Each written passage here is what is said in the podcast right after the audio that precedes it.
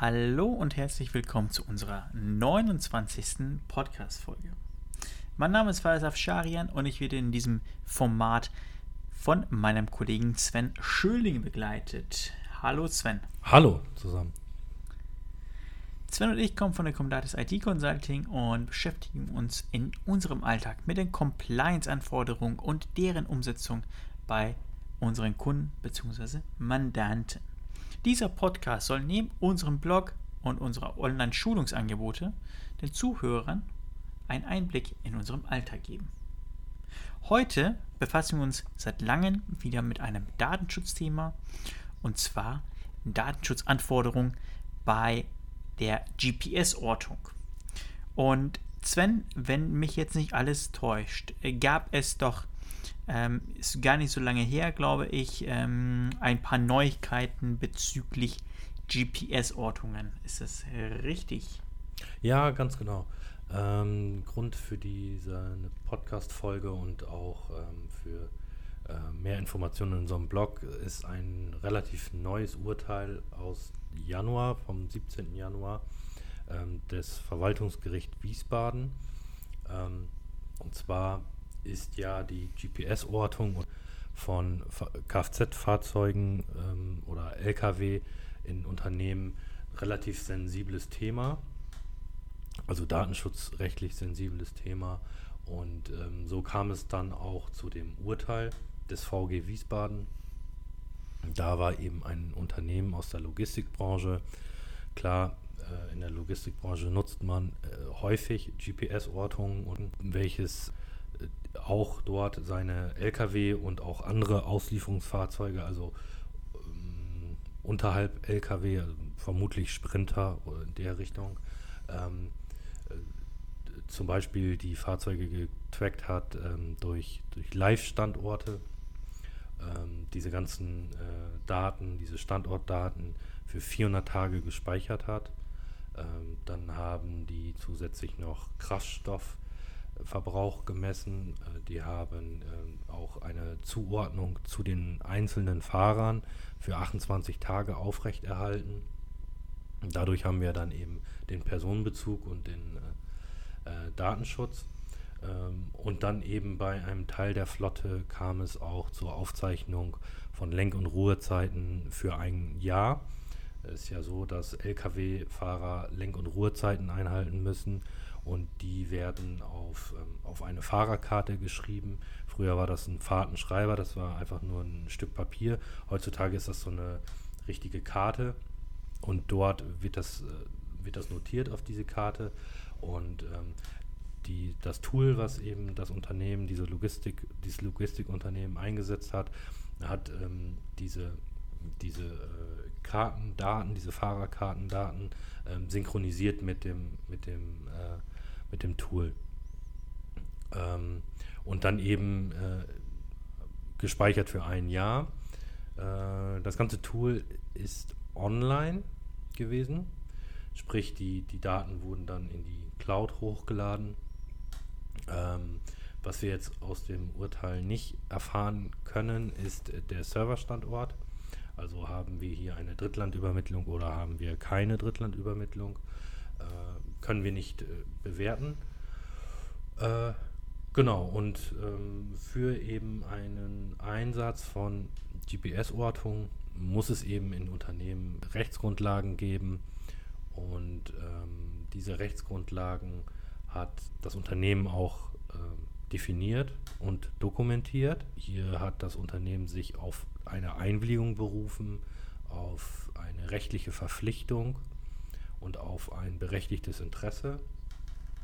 Ähm, um da kurz drauf einzugehen, also rechtliche Verpflichtung hat das Unternehmen, äh, die, Log dieses Logistikunternehmen, darum äh, definiert, weil ähm, es argumentiert hat, dass ähm, durch diese, diese Fahrerkarten, diese Lenk- und Ruhezeiten eben rechtliches Betre äh, eine rechtliche Verpflichtung bestehen würde mhm. zur Aufzeichnung. Um da kurz vorzugreifen, das stimmt, es gibt eine rechtliche Verpflichtung zur Erfassung von Lenk- und, Lenk und Ruhezeiten. Muss auch der Arbeitgeber, also muss der, der Lkw-Fahrer einhalten, muss aber auch das Unternehmen, also der Arbeitgeber dann einhalten. Allerdings gibt es ja keine direkte rechtliche Verpflichtung, diese, diese Lenk- und Ruhezeiten außerhalb der Fahrerkarte zu speichern. Es reicht oder, oder es ist eben nur verpflichtend, dass die auf der Karte gespeichert sind und dass der Fahrer diese Karte beim, beim, beim Start des LKW ähm, eben einlegt. Genau, berechtigtes Interesse ist, ähm, glaube ich, klar, haben wir schon häufiger mal drüber gesprochen. Und ähm, ja, eben eine Einwilligung haben sie auch geltend gemacht. Ähm, da gehen wir gleich nochmal näher drauf ein.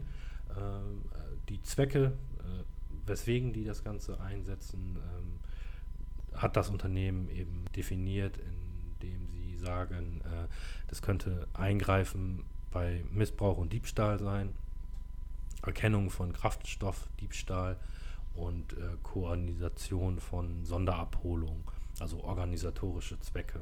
Mhm. Also du hattest vorhin gesagt, ähm, Messung von Kraftstoffverbrauch, also wie auch immer das hätte feststellen werden können, weiß ich nicht. Ähm, das haben die dann angegeben, ähm, damit man erkennt, ob irgendjemand ähm, Kraftstoff aus dem Tank quasi entnimmt und woanders reinfüllt.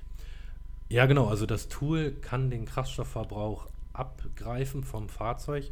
Wahrscheinlich geht das irgendwie auf die auf den ähm, ah, vom Bordcomputer. Auf den Bordcomputer mit drauf. Mhm. Ähm, da gibt es ja so Schnittstellen, ähm, vermutlich darüber. Ähm, und das Unternehmen sagt eben, das machen wir, weil wir dadurch den Kraft, also einen eventuellen Kraftstoffdiebstahl erkennen können. Mhm. Ja. Okay.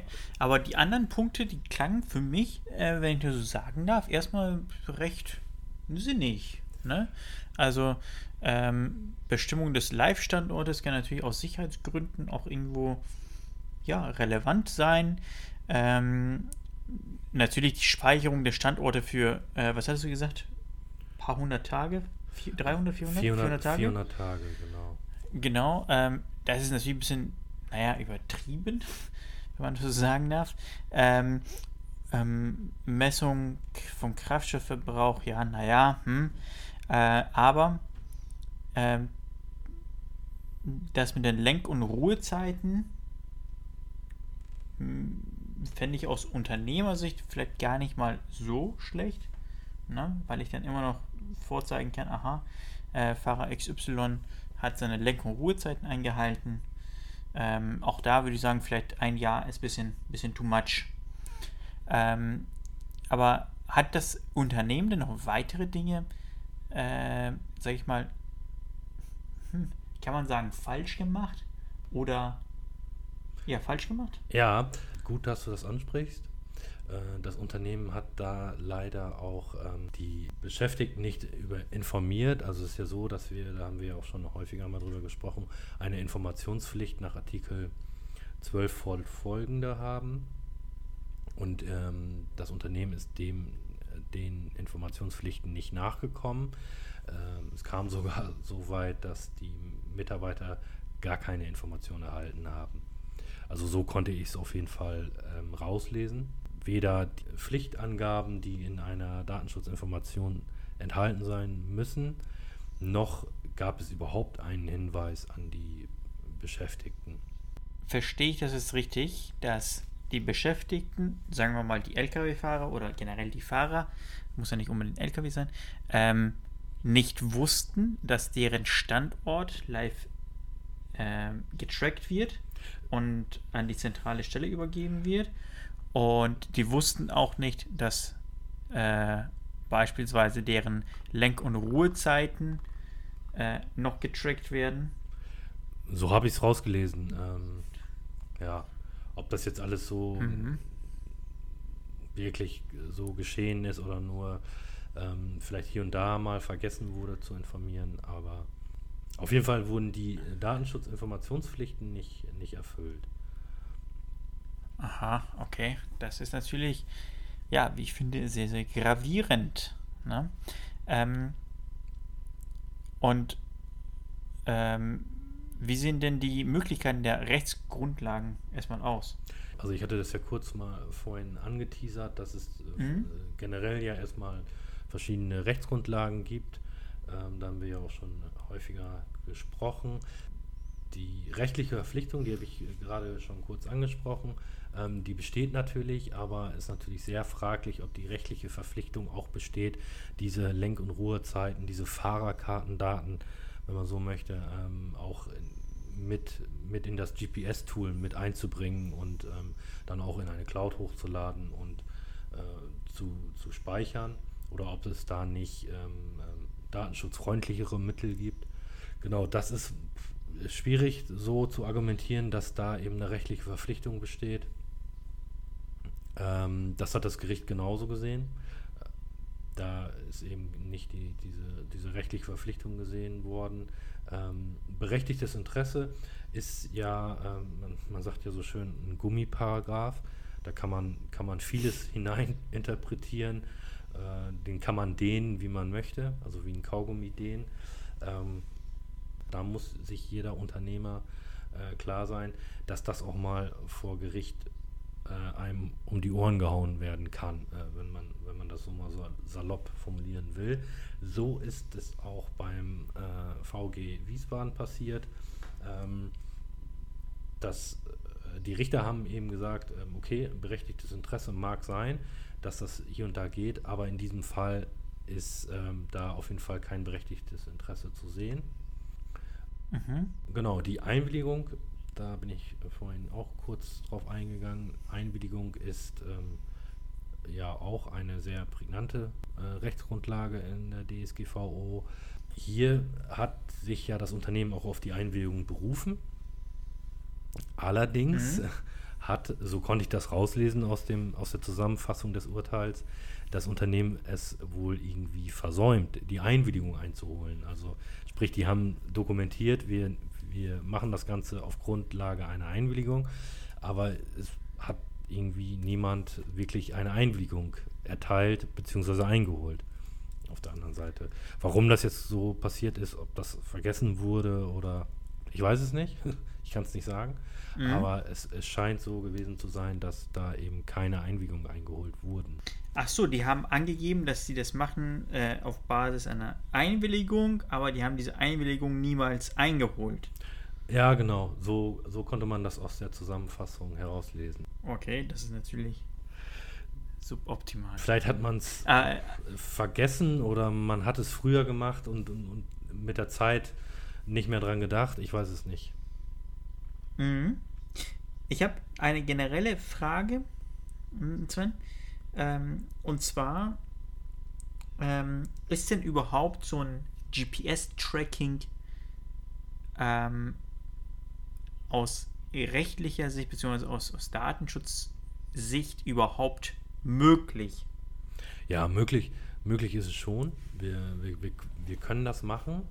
Ähm, mhm. Aber eben, wie auch dieses Urteil zeigt und wie auch andere Urteile zeigen in der Vergangenheit, äh, nur unter gewissen Voraussetzungen und wirklich ähm, sehr bedacht, sage ich jetzt mal. Also wir müssen wirklich vorher genau schauen, wie machen wir das und ähm, also wie machen wir das technisch?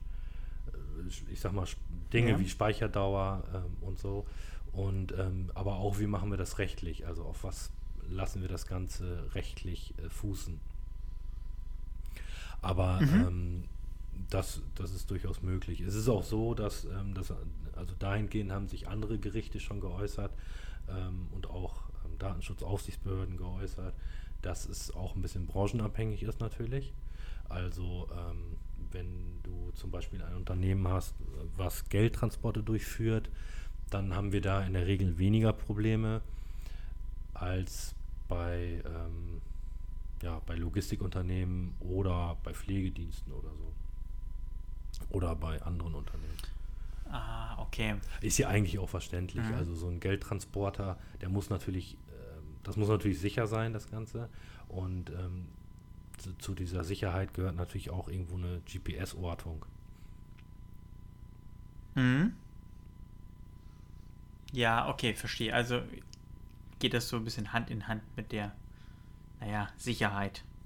Ja, auch. Das ist natürlich Einige. auch immer eine Abwägung, klar. Das kennen wir ja auch aus anderen Bereichen, also zum Beispiel Videoüberwachung ist ja auch so ein heikles Thema und da sind die Datenschutzaufsichtsbehörden ja auch sehr konservativ, was das Ganze angeht, aber ähm, erkennen dann doch schon so ein bisschen praxisnah an, dass es Unternehmen gibt, die natürlich eine Videoüberwachung vielleicht eher benötigen als andere Unternehmen aus anderen Branchen. Mhm. Okay. Äh, zu, der, zu der Einwilligung ähm, äh, würde ich einen Punkt noch gerne, gerne sagen. Und zwar, ähm, also das Unternehmen hat keine Einwilligung eingeholt. Das Gericht hat auch dazu ge sich geäußert und hat gesagt, es, selbst wenn jetzt Einwilligungen eingeholt wär, werden würden, ist es fraglich, ob diese Einwilligungen überhaupt so rechtens sind. Ähm, das haben wir, haben wir öfter in, in, im Bereich Beschäftigtendatenschutz, dass Einwilligungen schwierig sind. Warum sind die schwierig? Weil die Freiwilligkeit im Beschäftigungsverhältnis äh, oft angezweifelt werden kann. Sie, die, ist nicht, die ist nicht immer äh, komplett abzulehnen, aber des Öfteren kann eine Freiwilligkeit so ein bisschen bezweifelt werden. Ist klar, wenn, wenn ich, ich äh, okay. äh, Mitarbeiter bin und mein Chef kommt auf mich zu und sagt, ähm, äh, das möchten wir jetzt machen und äh, hier musst du bitte deine Einwilligung geben. Und dem Chef ist äh, diese Datenverarbeitung so wichtig, ähm, dass ich vermuten kann, hier und da, dass ich dann vielleicht gekündigt werde, wenn ich jetzt nicht meine Einwilligung erteile.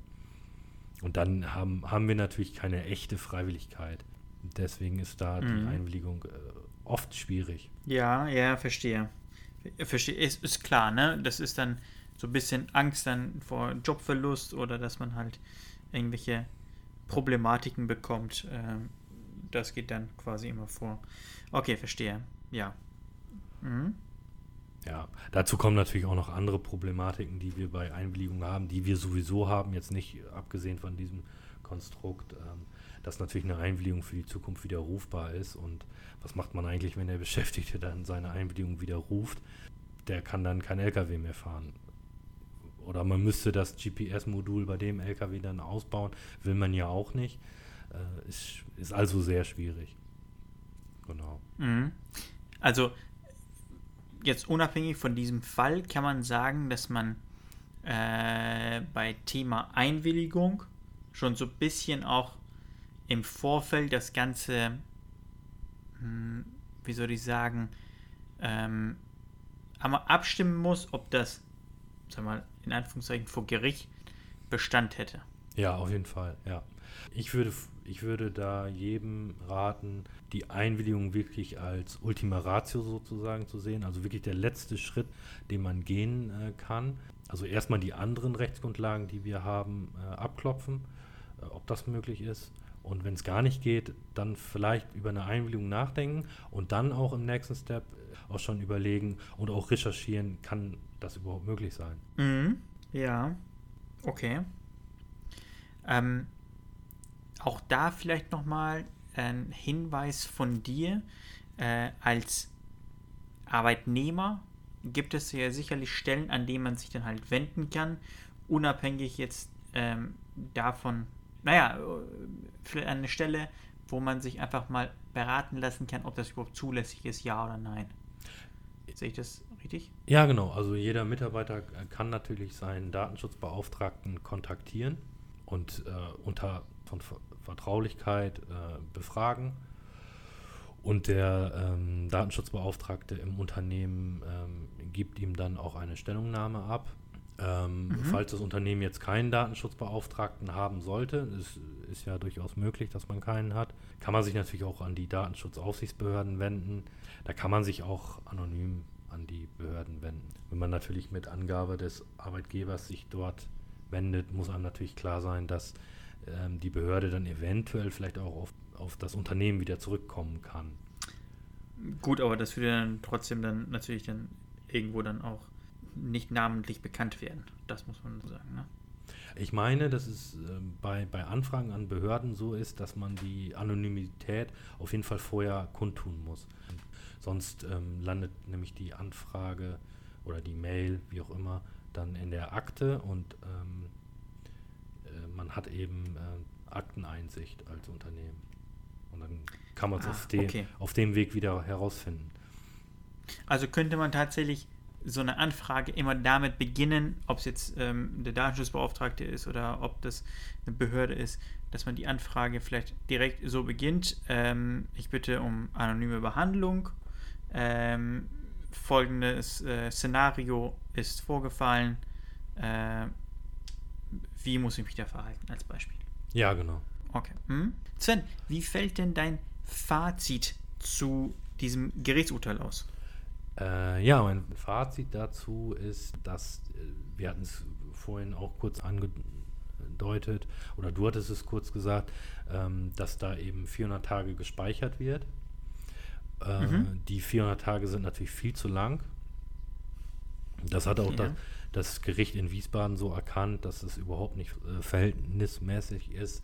Ähm, da gab es auch mal ein anderes Verwaltungsgericht in Lüneburg, ähm, was auch schon 150 Tage als zu lang bewertet hat. Also da ähm, müssen wir auf jeden Fall als Unternehmen darauf achten, dass wir die Speicherdauer sehr, sehr, sehr, sehr viel kürzer halten. Mhm.